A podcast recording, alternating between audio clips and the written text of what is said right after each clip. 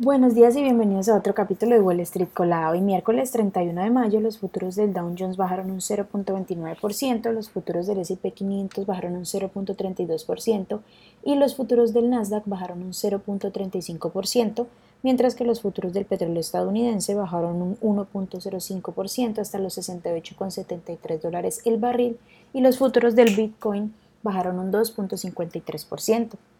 En las noticias de hoy, bueno, es el último día de negociación de mayo.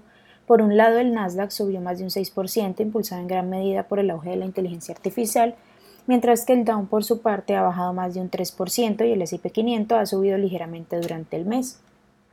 En otras noticias, el proyecto de ley sobre el techo de la deuda forjado entre el presidente Joe Biden y el presidente de la Cámara de Representantes, Kevin McCarthy, se dirige a una votación el miércoles por la noche en el Pleno de la Cámara. La medida superó ayer el obstáculo clave al salir del Comité de Reglas de la Cámara con una votación de 7 a 6. Por otra parte, a medida que las dos mayores economías en el mundo se alejan cada vez más, las empresas temen verse perjudicadas por las consecuencias tomando medidas.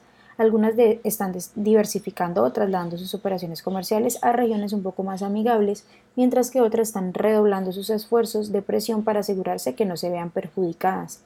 Tesla, que cotiza con el ticker TSLA, es solo una de las empresas que se encuentran en el medio de las tensiones.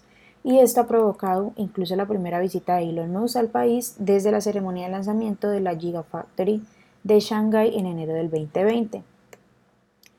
Eh, siguiendo con esta misma noticia, el CEO de JP Morgan, que cotiza con el ticker JPM, Jamie Dimon, se unió a la gira de ejecutivos empresariales por China y comentó su relación con el país, así como la política de la empresa de cara al futuro. Citando sus palabras, tendremos a, tendremos a no irnos a menos que haya una guerra o una guerra civil, y no estamos prediciendo nada de eso aquí, siempre va a haber riesgo, dijo a Bloomberg en la cumbre global de China que el banco celebra actualmente en Shanghái. Por otra parte, en otras noticias eh, económicas, la demanda de hipotecas está en su punto más bajo de los últimos tres meses, según la Asociación de Banqueros Hipotecarios. Las tasas volvieron a subir hace poco, casi alcanzando el 7% según algunos indicadores, al quedar claro que la Reserva Federal no iba a recortar su tasa de referencia a corto plazo.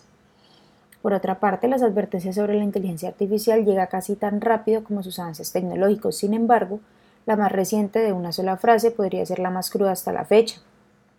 Citando, Mitigar el riesgo de la extinción de la inteligencia artificial debería ser una prioridad mundial junto con otros riesgos a escala social como las pandemias y la guerra nuclear.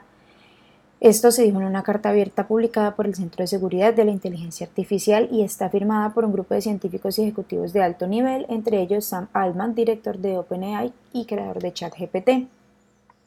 En otras noticias, Berkshire Hathaway, eh, de Warren Buffett, adquirió 4.66 millones de acciones de Occidental Petroleum, que cotiza con el ticker OXY, por un valor de 273 millones entre el 25 y el 30 de mayo, según una presentación regulatoria.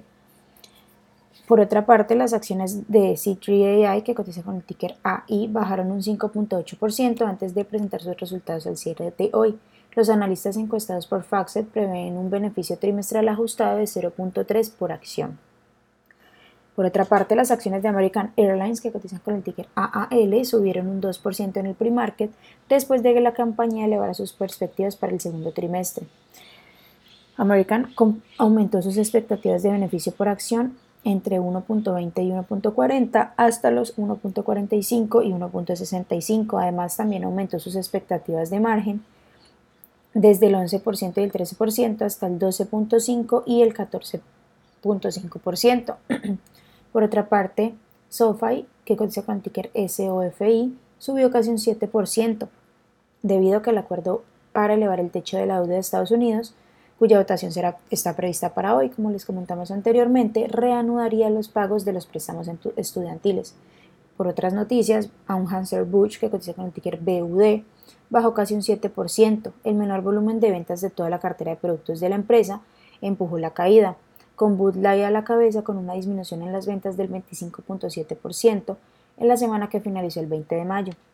Las acciones que tenemos hoy con predicción bullish son Qualtech Services, que cotiza con el ticker QTEK y ha subido más de un 187%, también Aclarion, que cotiza con el ticker ACON y ha subido más de un 150%, y Arlington Asset Inc., que cotiza con el ticker AAIC y ha subido más de un 52%. Mientras que las acciones que tenemos con proyección bearish son Smart Life, que cotiza con el ticker SMFL y ha bajado más de un 38%. También Applied UV, que cotiza con el ticker AUVI y ha bajado más de un 25%. Y Silk, que cotiza con el ticker ZQL y ha bajado más de un 20%. Estas son las noticias que tenemos hasta hoy. Antes de que abra el mercado, les recuerdo que pueden encontrarnos en todas nuestras redes sociales como arroba Spanglish Trades y además visitar nuestra página web www.spanglishtrades.com para que no se pierdan ninguna noticia ni actualización del mundo de la bolsa de valores en español. Muchas gracias por escucharnos y acompañarnos. Los esperamos mañana de nuevo en otro capítulo de Wall Street Colada.